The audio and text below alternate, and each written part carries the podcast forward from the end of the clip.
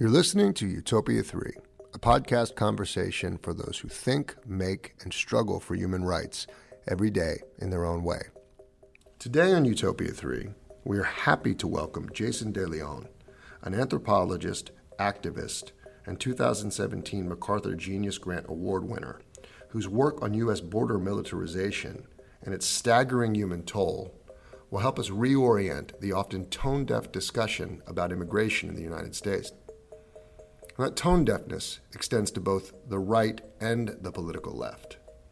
Jason's work suggests that a more just and possibly safer reality could be achieved at the U.S. border by placing human rights ahead of a blinkered focus on security. Jason, in cooperation with the Colibri Center for Human Rights in Tucson, Arizona, has also founded the Undocumented Migrants Project, which uses a combination of ethnographic, archaeological, forensic, and visual anthropological approaches to understand various aspects of unauthorized border crossing, including the many forms of violence and suffering that characterize that process. Over the past few years, the Undocumented Migrants Project has also sponsored a participatory art exhibit project called Hostile Terrain 94 this exhibit is composed of over 3,200 handwritten toe tags that represent migrants who have died trying to cross the Sonoran Desert in Arizona between the mid 1990s and 2019. These tags are geolocated on a wall map of the desert showing the exact locations where the remains were found. This installation will simultaneously take place at a large number of institutions, both in America and globally, throughout 2022 we as a government as a country have knowingly used the the environment of the Sonora Desert to to deter people.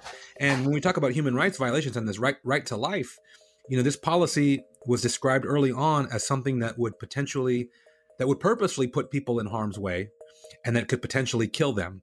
And um, you know, there was this idea that that deaths would rise if we push people towards a place like the Arizona desert. And if that became the case, then word of mouth would spread. Migrants would learn that it was too dangerous to come, and then they would stop coming. That policy um, has, of course, has killed lots of people. People have thousands have died in the Arizona desert and in South Texas, and increasingly now in New Mexico. And um, you know, the government tried to evaluate that policy in the late '90s, and they found that that deaths were directly um, resulting from this policy and yet n- nobody seemed to be blinking about the fact that it, it's that that they were going to let it continue to to happen.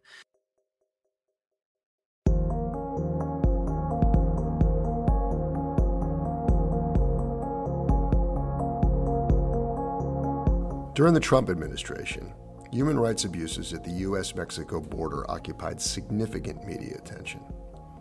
Now, this attention has waned a bit now that Trump's brand of demagogic nativism has been replaced with what current American President Joe Biden professes to be a more humane stance on immigration.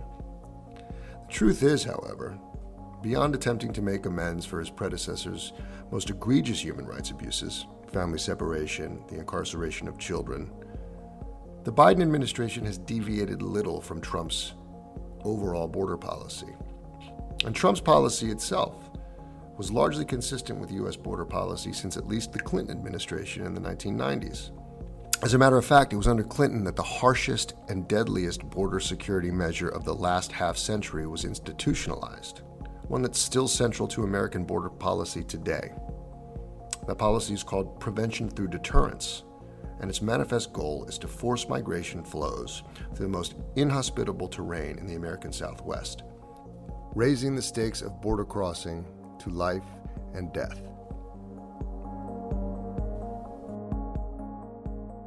We are very happy to welcome uh, Jason De Leon. Um, welcome, Jason.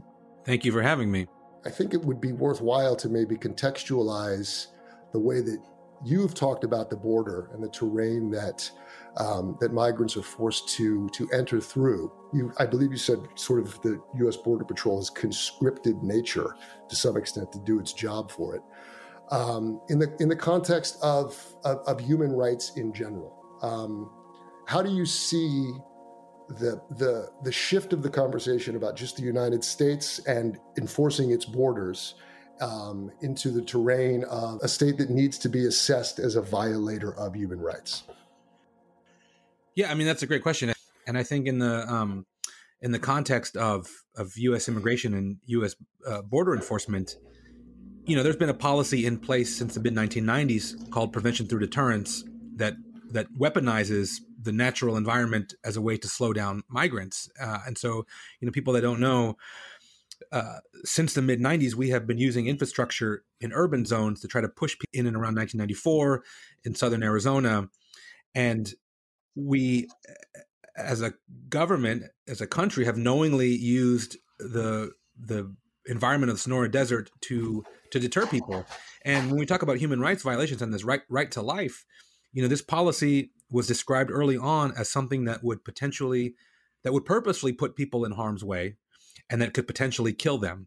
And um, you know there was this idea that that deaths would rise if we push people towards a place like the arizona desert. And if that became the case then word of mouth would spread migrants would learn that it was too dangerous to come and then they would stop coming that policy um, has of course has killed lots of people. People have thousands have died in the Arizona desert and in South Texas and increasingly now in New Mexico. And um, you know the government tried to evaluate that policy in the late 90s, and they found that that deaths were directly um, resulting from this policy, and yet n- nobody seemed to be blinking about the fact that it's that that they were going to let it continue to to happen. And so you know, and it's it's still the current security paradigm that is in existence right now. And so when we talk about like a right to life, here we have this policy that knowingly puts people in harm's way, that kills thousands of people, has killed thousands of people, continues to do it, and yet nobody talks about it. Um, nobody wants to take ownership of it. And I think even more troubling, we have not heard a, a president in the last f- four, um, you know, administrations even utter the phrase prevention through deterrence. And so it's like it's this monster in the room that's killing people with, you know, at the behest of the federal government, and yet nobody wants to admit that it's actually there or that it's doing these things. Yeah, I would. I was. I was reading uh, some of your work where you were you were talking about the sort of scalar element to this, and where um, map making itself, the way that the border is represented in a sort of in this sort of abstract frame of, of uh, you know North America, um, is actually affects a kind of concealment of this actual the human trauma, the suffering and death that that is happening on a daily basis. I think part of the reason, uh, obviously, it's, it's it's so effective because it isn't seen. I mean, um, if if the U.S. public hope they have you know the capacity to to register that kind of grief in general. But if if they were um, more, if they were closer to it somehow and could see it, we, we we might see a sort of different political climate. But but as you've said, it it's part of its mechanism is its concealment. For sure, you know, and this and this issue of scale is a is an important one too. I mean, last month when when people were were mortified by this photograph of a border patrol agent chasing down a Haitian migrant on horseback, you know, suddenly people are are up in arms. But you know, a lot of those people don't understand that that's been going on every single day for for decades. And you know, the history of the border patrol has been a history of brutalizing migrants, and we hear about it you know when, we hear about it in the news it's typically on a much bigger scale like thousands are coming thousands have been deported you know that you know these big these big numbers that are sort of sort of thrown around or this map of the desert or the map of the border that's that's too big i think to comprehend um you know the uh, the the individualness of the of these experiences. And so you know I, I think it's we need to be able to zoom in and understand that that it's happening to, to individuals and because those are the things i think that, that that resonate with people oftentimes when they see someone suffering. But then at the same time we need to zoom back out and go okay this isn't a one-off thing. This isn't just some news cycle thing. It's this is something that's going on every single day and when we see these numbers you know we need to recognize that that that this one person being chased down on horseback represent you know represents thousands of people if not millions of people that have been um, eh, eh, um put through a similar circumstance so one of the things that, that did resonate with this most recent uh, um, situation in Del Rio was that that picture of the the border patrol agent on horseback running down someone that was was was uh, vulnerable. You know, I mean, absolutely incapable of defending himself. More than one person, obviously. You yourself have started to incorporate photography into your into your work. I have from I, am assuming for, for a while now, but it's something that's important to your method. Um, in an attempt to make this stuff um, more tangible to to people that are not going to come in contact with it otherwise. And I was wondering if you could speak to that because there, there are ethical questions to that kind of representation. Um, I mean, your your academic work has dealt with the ethics of of the process that you've entered into, whether it's with um, putting pig carcasses into the desert to uh, to really trace the sort of trajectory of necroviolence, which we'll get to it a, a little later. But how has photography helped um, and uh, and what are the sort of problematic elements of the sort of the image that that becomes sort of iconic sure. for for telling the story. Yeah, I mean, photography is a difficult medium to work in, especially uh, within the context of migration. Uh, you know, for me, it's become increasingly important as a way of of looking at the world in a different kind of way. It's it's it's really impacted the the type of ethnography that I do. Um, you know, uh, uh and and I and I, I can't quite I often struggle to figure out what I mean by that, but I, I guess, um, you know, the visual is important, and and I really try to put it into conversation with the with the writing, but I also try to think about photography as not like I'm I'm not a documentary photographer, I'm not a journalist. I'm an anthropologist who's got a lot of hangups about ethics and about representation, and at the same time am trying to use a, a tool that I think in other in other genres has been oftentimes misused. Um, and so for me, you know, the, the the the question about what to show, how when to show it, um, you know, those are really ongoing um, sorts of things, and it's very slow. You know, I've been working on this photographic project with Smugglers since 2015, and we've published very few photographs from that project, and that's partly because I've needed time. You know, I'm I'm finishing the book right now. Um, which will probably have maybe 10 to 10 to 20 photos in it and then the follow up will probably have 100 photos. Um, but I think you know it'll have taken me seven or eight years of taking thousands of images to then figure out okay how, what do I feel what do I feel good about showing and can I provide enough context you know through texts and through other sorts of frameworks that these images aren't just going to kind of be the, the free floating you know problematic like the dead child on the you know in the Mediterranean or you know a dead child in the in the in the Rio Grande uh, but that's really hard. And I think for me, as you know, as an anthropologist with the camera, the big difference is is that I don't have to take there's there's no shot that I'm looking for. You know, I can put the camera down whenever I want. I can spend days doing field work and never take a picture. Um, you know, because I, I had the liberty of and the, the luxury of, of of going much slower and being kind of I think more more deliberate. But I think with other folks who are trying to raise awareness about these issues, you know, it's like boom, boom, boom. We, we you know, we want to see the photo now, um, uh, and I feel bad for those photographers because they're they're taking these images of, of people in highly vulnerable situations. That's impacting them. Obviously, it impacts all of us when we when we see it. But I really think that that folks who are making those images don't have a lot of say over. Um, they, they don't have. They don't get to let let those things sit for a minute so that they can reflect on it. You know, it just flies out into the ether. And and clearly, you know, think about someone like Kevin Kevin Carter and his photo of the um, you know starving Sudanese kid. Um, you know that that image circulates around the globe, wins him a bunch of awards, but then also, you know, I think really was very traumatizing for him. Um, and so that's so photography is is something that is tricky, and I think I'm only able to get away with it because I because I'm so slow about it. Right. I think that it, it, brings up an interesting sort of dichotomy in that, that the, the, the photographs that become ethically problematic are those that are immediately absorbed into the news cycle, right? They serve a, they serve multiple purposes. One of which is to you know just to get clickbait. I mean, yep. and these sorts of things. Whereas what you're doing is coming from the uh, methodologically speaking uh, from from your scholarship.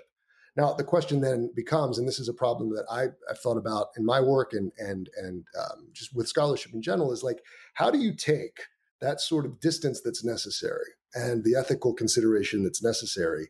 Um, and actually, the broader question is, how do you make scholarship, especially in these very urgent matters, translatable to a broader to a broader public that isn't necessarily familiar with the questions that you're asking yourself? I think you do a really good job with it in Land of Open Graves because you don't necessarily write with the particular style that a lot of academic work is written in. And I'm, I'm sure that that's deliberate. I mean, I'm assuming so. But I just wondered if you had any thoughts about that because you're, as academics, um, you know, there is question about what, you know, our social responsibility is. Sure. Uh, I think it should be maybe a, a, a, bit more highly valued than, than, than it is generally, but.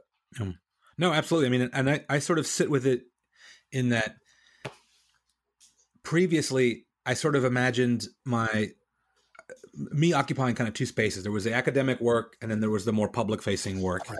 and and really kind of leading up to Land of Open Graves, that was really how I was compartmentalizing things. And by the time it, it got down to to writing the book, I was just too exhausted of trying to wear those those two different hats. Yeah. You know, I, I, felt like I was doing two different things equally poorly, and so you know, I, I really wanted to to think about a form of scholarship that was able to do both of those things simultaneously not water it down, not dumb it down, um, but also not suck the life out of it by over by over theorizing it or or overly complicating it with with language.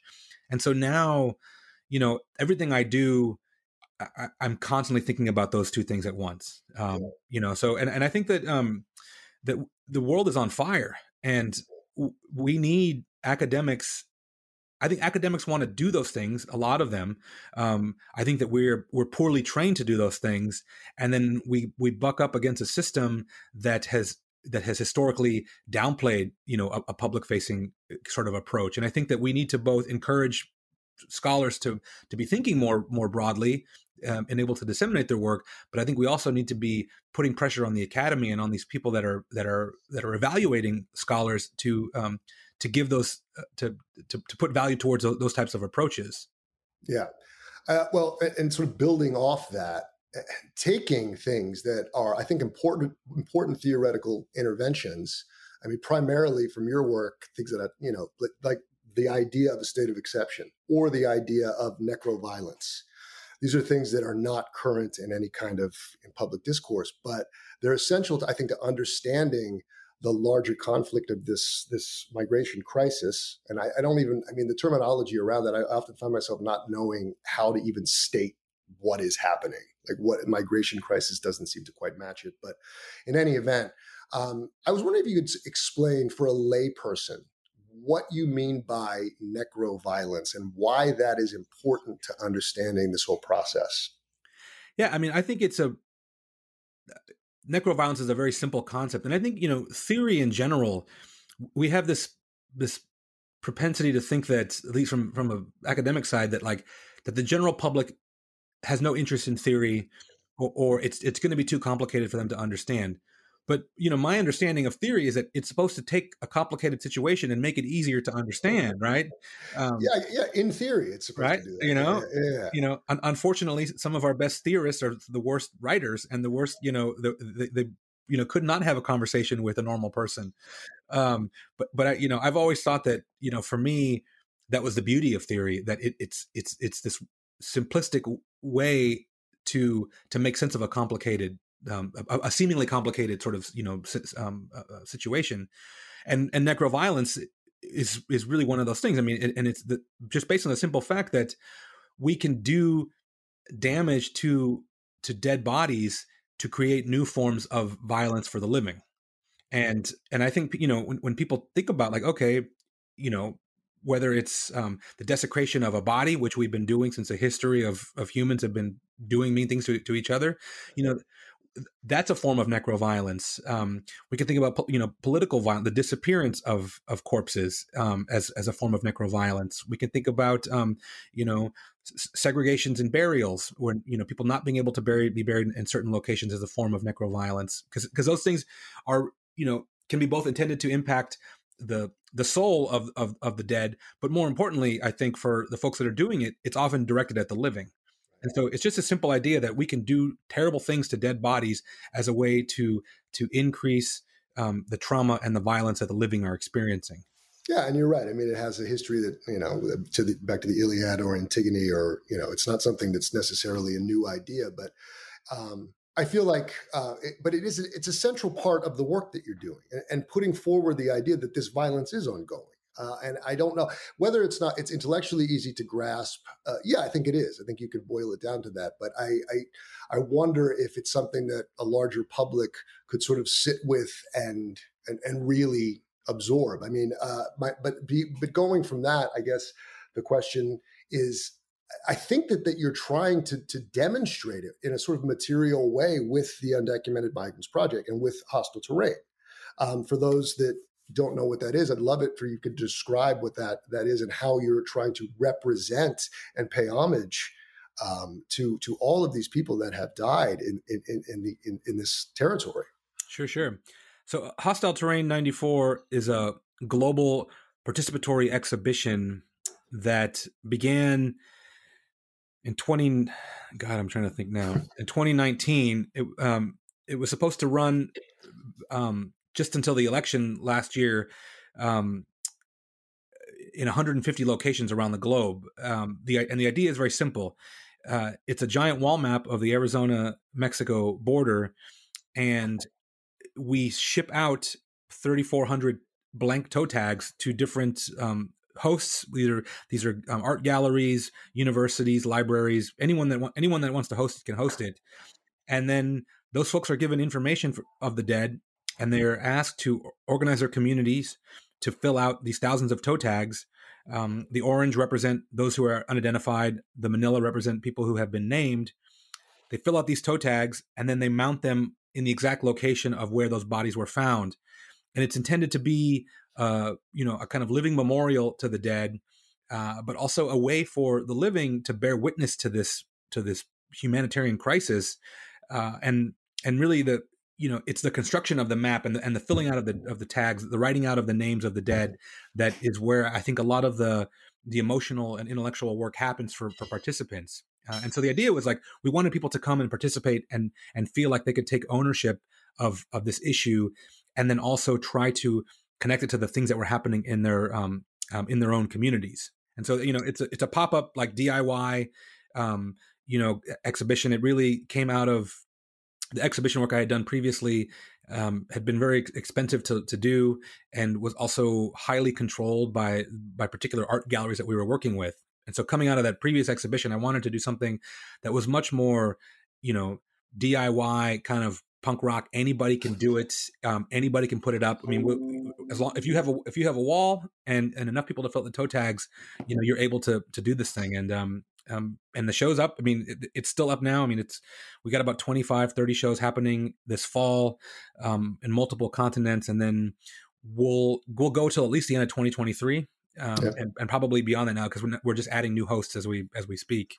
I just found out yesterday that it's I, am in Atlanta, Georgia, and it's actually at the Georgia State University. Yep. I have not seen it. I'm going to go see it uh, as soon as I can. But that's uh, I, that's I'm interested in the in the also that you're you're taking this. I mean, this you've been on sort of an international tour with this. Obviously, multiple continents.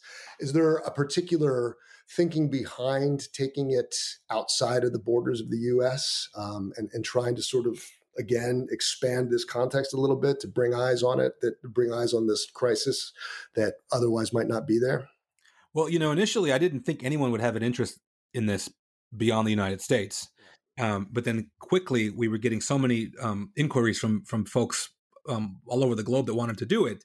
Um, and you know it made sense to me but i wasn't sure if it was going to resonate with folks on the other end of it. And you know for me it's it's not really about the US Mexico border, but it's more about this global migration crisis that we are all living in. And, and everybody's experiencing issues with these borders. And so, you know, the folks in Europe and in, and in Africa and, um, um, and in South America, they see it, they see these things as, you know, looking at the US Mexico border is a way to to create new conversations about what what's happening in their own backyards, but then also to kind of draw this these connections between those things and and and to create some some level of solidarity amongst these different um, you know these these different uh, these these different border issues. Uh, but it's been I mean it was very humbling to come back from Europe and you know there was there's been multiple shows up for the last year and a half. Um, I've only you know been to a, a, few, but you know shows just keep happening and people are are are, are getting involved and and probably for me the the the most amazing part of it is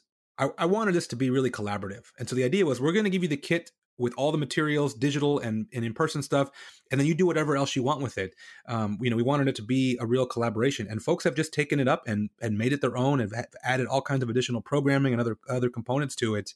Um, and so that's been really really great. And then I, I it, we're also starting to see that people are, are are looking at this, especially anthropologists, and going, "This is a pretty simple idea." And anybody can why, why, can't we do something like this about our own stuff? Um, and so that for me too has been a really powerful um, thing is is to get social scientists thinking about other forms of scholarship that they can that they can take on. I mean i'm not an exhibition person. I mean i most of this most of the shit that i do i have no idea i'm making it up as i go. Um, or you know I'm, I'm finding people that that can help me to to do these things. And and i think we need more of that more of that kind of collaboration and um and, and risk taking yeah, well, I mean, in, in, doing a little research for the interview here, I you, you, were sort of instrumental in some punk rock scenes in what Southern California back in. Yeah, essentially, in, like you know, here's where the shows are. This is the basement you show. I mean, those are the those are the best punk rock shows I ever saw when I was sort of still doing that sort of stuff. But I mean, it seems like that ethic is applicable, right? I mean, the barrier of entry has got to be lowered, and it, it, it, sort of doubles back on this conversation about how to make academic discourse like you know digestible to a public and and you know have it have an impact. I, would be interested for you uh, if you wouldn't mind talking a little bit more about the the structural causes of sort of global I think what the UN says is irregular migration. Still searching for a word here, but like you know, obviously, when we look at the United States, I mean, I, I think that. Well, actually, no. I think it's important. Why don't we just start there? I mean, we could start with NAFTA, there, which is whatever it's called now. Um, but I, I, think there's probably some consistency globally about is, what is driving people from their homelands. I mean, I think it can't be said enough that this is not a choice. For fuck's sake, I mean, yeah. that, that's that's the truth. So anyway. Yeah, I mean, we keep having these conversations with folks, and they say, "Why, why are people coming? Why won't they stay home?" And my response is, "Like, what planet do you live on? Yeah. You know, have you ever been outside of the, your neighborhood? Um, because I think most people, um, I mean, I think." Uh, other folks around the globe, especially people coming from under from you know from the global south or undeveloped you know nations, um, they see that that around the globe that that the large portion of the world lives in poverty and that there are certain places where where where there's no or there's no where there's less and I, I can't even I wanted to say less visible political corruption. Okay, but so the United States can offer some alternatives. Um, We've turned uh, ourselves into a banana republic. I mean, come on. Yeah, exactly. Yeah. Um, but you know, I mean, um, you know, Kamala Harris goes to Guatemala recently, stands in front of a room of reporters, and then with a straight face says to to people in Central America, "Do not come to the United States," as if that's going to somehow re- resonate with those folks. I mean, they are living in banana republics, right? And they they have they have been um, political and economic, um, you know, um, basically slaves to the United States for a very very long time. All of the instability in, in places like Mexico, the drug war, um, the influx of guns you know the U.S. has a huge hand in those things, um, and so I think for a lot of Americans, it's hard for them to understand that instability in the Western Hemisphere is oftentimes directly linked to U.S. interventionist policies. Right. But then, but then, you know, those same folks often, you know, I had someone say this to me earlier this year that I was making up this connection between climate change and migration.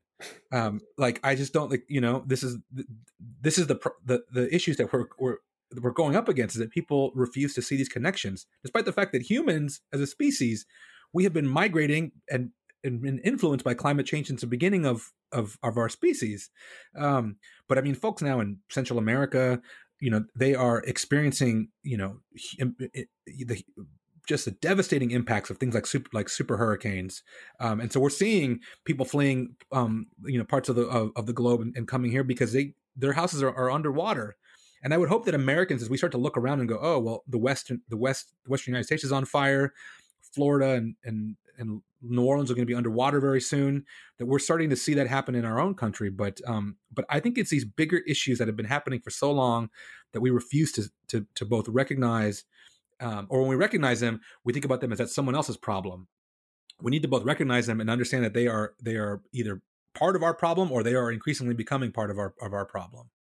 Are you, I mean, notwithstanding Kamala Harris's tone deaf appeal, do you feel like the, the Biden administration is even remotely in the in the room in terms of what needs to be done eh, eh, to to begin to I mean to to to treat this as a human rights crisis or humanitarian crisis? I mean it's it's it's I mean, what are the stakes of actually being able to say we have created a humanitarian crisis at our border? And I mean, is that what it's going to take to be able to take responsibility for it? It feels like it. Yeah. I mean, and you know, Biden has a he has the benefit of uh, of the like specter of Trump, right? So as right, long as you're right. not like shooting, right.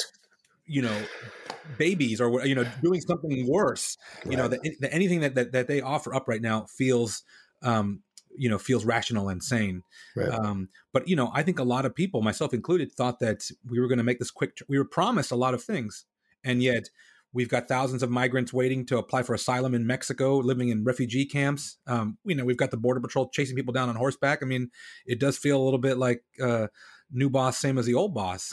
Um, but at the same time, you know, uh, people are just, are just going to keep pushing, and I think we need to be we need to be holding those folks accountable. Um, and um, so, you know, regardless of what they're doing or not doing, um, I think that uh, that things are, are moving in a really bad direction, and yeah. it's just it's only going to get worse, unfortunately. And and and they can make the decision whether or not to to try to slow that down or to just wait till it it gets it comes to a head. Well, I do want to. I don't want to forget to to discuss a little bit. I mean, the broader project, which is the Undocumented Migrants Project, and your work with the Colibri Center um, for Human Rights. And I mean, this is an ongoing. This has been going on um, for quite some time in an effort and I don't know if we've actually really in this in this interview just sort of narrowed. And what we're talking about is identifying remains. Right? And there there are people that this is a significant part of their attempt to to try to right this wrong, um, and. I don't I don't think that that's broadly understood. I mean, we've mentioned prevention through deterrence. We've mentioned policy that has sort of driven people into a place where the likelihood is they they are going to die, or there it's the likelihood is so increased. Um, but what is the work that uh, this sort of human rights work that's being done to to attempt to to salvage and and provide some kind of closure to families that would otherwise have none? Sure, sure, sure. Well, so for listeners, um, the Undocumented Migration Project is a research nonprofit arts collective. It's a lot of the public facing work that that that I do, and then the and I direct that, and then the Colibri Center for Human Rights is provides direct services to families of the missing in an attempt to identify bodies that have been recovered in southern Arizona. Um, as of this fall, the two organizations are merging, and so I am, am now directing both organizations. We will, we will, legally come together by the end of the year, um, and I like to joke. At least it's less. It's it's instead of two sets of meetings now i just have to go to one yeah. um, but but you know but but but the colibri center for human rights is, is based in tucson um, it was founded by my friend robin reineke who um, in the mid 2000s was a graduate student at the university of arizona who was interning at the medical examiner's office and she starts answering the phone there and realizes that all these families are calling and looking for their loved ones who have disappeared um, and there's no one at the medical examiner's office who can handle the calls, especially the calls in Spanish.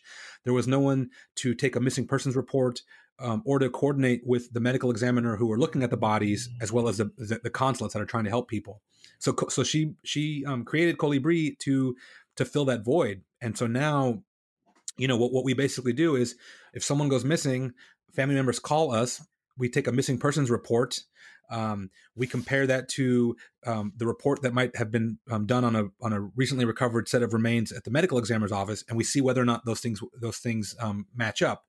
If they don't match up, we end up taking DNA samples from family members, and then we compare those to DNA samples that we run from um, from from human remains that have been recovered.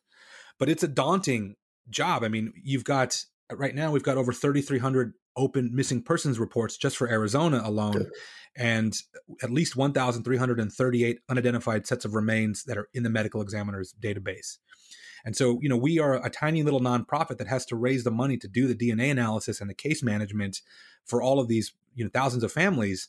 Um, you know, this is a government constructed problem, and yet here you've got the nonprofit, you know, you know nonprofits working on this, and um, you know, and trying to raise money from from the private sector to to, to deal with this, you know, this huge problem.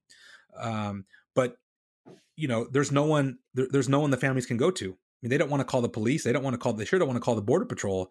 Um, and so we try to be, you know, a support network for those folks. Um, and you know, there are people who've been waiting 15, 20 years to find out whether or not their their daughter or their or their son or their or their their spouse is in this, you know, poppers field in southern Arizona. Is are those numbers? I mean, at what rate are those numbers uh, continuing to climb?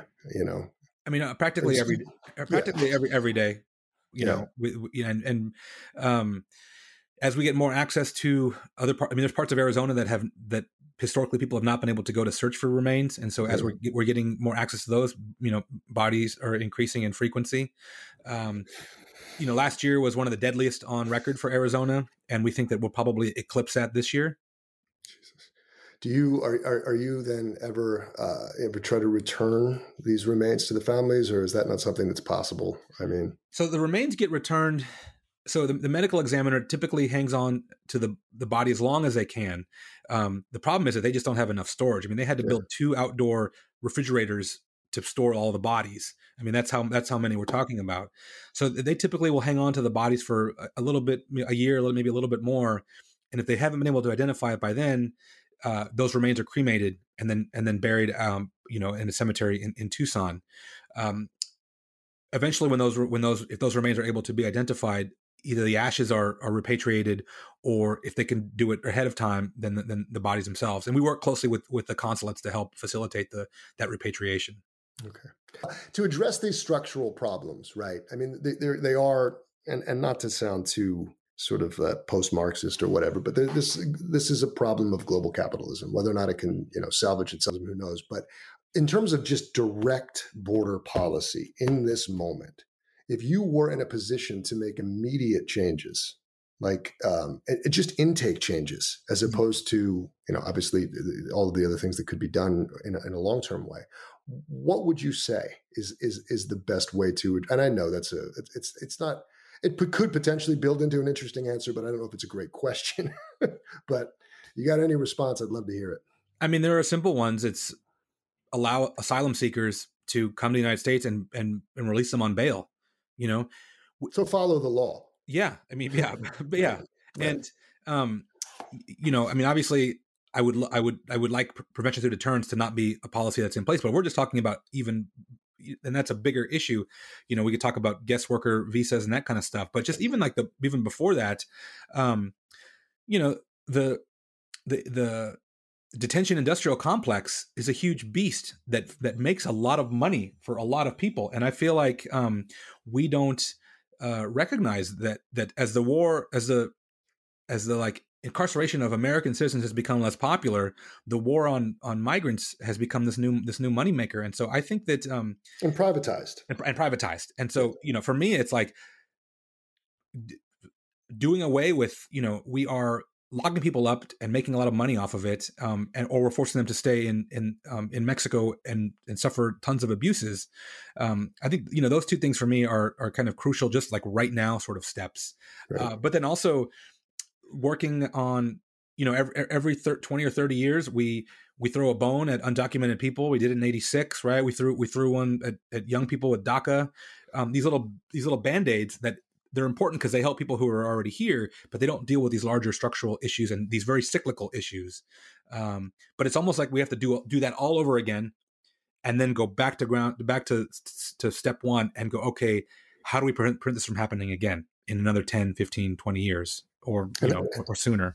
and how important is it to to change i mean i don't think that most people in the united states recognize the extent to which that they the, the prices that they pay for food in restaurants for example or i mean throughout the economy it's systemic based on the presumption of, of people that own uh, you know own businesses that they can they can get cheap labor right? I mean that's a huge part of what we're talking about. That's the part that is never discussed you know I mean, eh, eh, so I mean, maybe you could speak to that in a, in a more sort of eloquent way, but well, I mean, we we've seen it when when people have tried to instate laws that crack down on that labor, it it crashes things. I mean, what was it? SB SB fifty six was the that was the one in, in Alabama where they started cracking down on on farm workers, yeah. and then suddenly you just have tomatoes rotting on the vines, and and and they and there's no one to do the work, and that had to be repealed so quickly because because everybody realized that to keep food affordable you have to have this labor force that's willing to work for for a little bit of money. Um, and you know i think one of the issues with when we talk about comprehensive immigration reform and i can throw all of these like let's let's get rid of prevention to deterrence let's stop throwing money at the you know the detention industrial complex all of those kinds of things are are part of the response. But i think you cannot begin any of this until the american public the general public recognizes that that their both economy and their society heavily relies on people from from foreign places and especially uh, on the labor of undocumented people. I think we need to like own up to that and just say okay we i i, I accept the fact that you make this country run and I'm going to value that. I think before before we have it, unless we have that, all this other shit that we're doing is, um, you know, it just keeps us kind of in the same having these same conversations over and over and over again. And so I think that that's part of it. And then the other part of it is to just recognize too that um, that what happens in the United States extends far beyond our borders that yeah. we are that we are not that border walls that or this idea that we can be insular is a is a complete fallacy and that we live in a globalized world and we have to recognize that and and we can either choose to be a good global citizen or we can choose to continue to be these terrible global citizens that we've been historically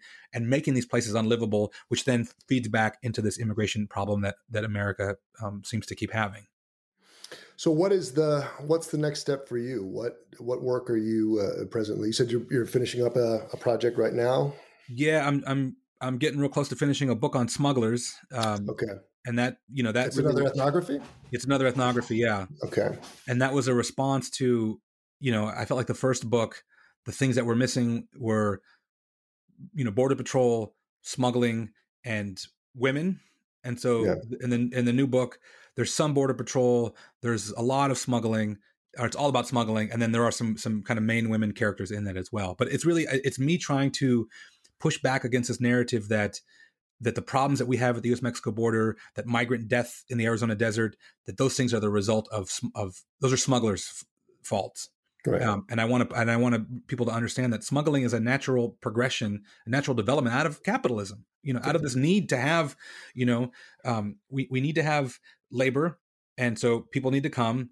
We also like making money off of border security, so it makes it harder to come. And so then it, it creates this middleman um, or middlewoman who has to then help facilitate this movement of people. Um, and so it's really trying to um, to take away this narrative of that, like that that all of the problems of the U.S. Mexico border are, are, related to smuggling, and really to, to, kind of to point to the fact that the, even the folks who become smugglers don't want to be. They don't. No one chooses to be become a smuggler, and many of them are the products of um, you know, global inequality are the products of U.S. interventionist policies in places like like Latin America. Uh, so yeah, it's that's the current project, and then and then we're starting a new. That's the current book, and then we're starting a new um, fieldwork project on the missing, which will will begin next summer. Okay, and what does that entail? it's really just tr- trying to improve our ability to identify um, uh, you know so working with a with, with a team of forensic scientists to to, to improve methods um, specific to identifying you know migrants uh, but then also working closely with families in latin america you know who you know who are searching for their loved ones and, and trying to get people to understand that these disappearances that happen because of things like U.S. border policies have really far-reaching um, um, repercussions that uh, are incredibly tragic when you when you get an up-close look at them. So we have a house question that we ask all our guests that I'll end with. Um, how do you define, or what do human rights mean to you? Yeah, um, you know, I, I, I think for me, human rights is just um, it, it's being able to pursue happiness in a um, uh, in a safe and um, being able to pursue happiness in a in a safe and resp- and, and respected way, and um, and being given the recognition or the being looked at by others um, as as as having those inalienable rights. Um, you know, and, and I think for me, like when I think about human rights, and I, I think a lot of Americans, you know, a big human right for Americans is like freedom of movement, and um, you know, I, I think it's for me, it's like I want human rights. I want everyone to be able to have that freedom, the freedom of movement that Americans are able to enjoy. I think for me, that's like the, the sort of my, my, my measuring stick.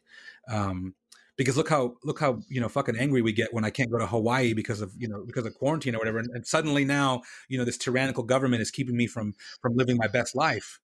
Um, and so I really, you know, for me, it's it's it's I want I want everybody to be able to, to to travel freely and to be able to pursue their you know their hopes and dreams. Well, Jason, thank you very much for taking the time to talk. Um, well, we will. I'm assuming that that, that people can make donations to Colibri. Um, yep. Um, you yeah. can you, you can go. Um, it's probably easier to go to undocumented migration project now because okay. the, the bank accounts are fusing. Um, we have a quicker, um, but but all the money goes, you know, it, it goes to to Colibri and goes towards um, um, helping us identify, um, you know, missing migrants. All right. Well, we'll include a link um, when we post this. So, thank you for joining us on Utopia Three. Thank you.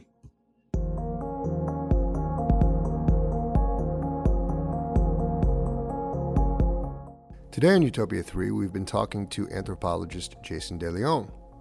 Utopia 3 is based in Geneva, Switzerland. Today's episode was hosted by Jonathan Schmidt and produced by Marcio Mangon.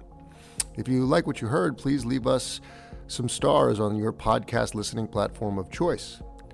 And if you'd like to make a donation to the Colibri Center for Human Rights in Tucson, Arizona, we've provided a link to the Colibri Center website in the show notes. Thank you very much, and we hope you'll join us next time.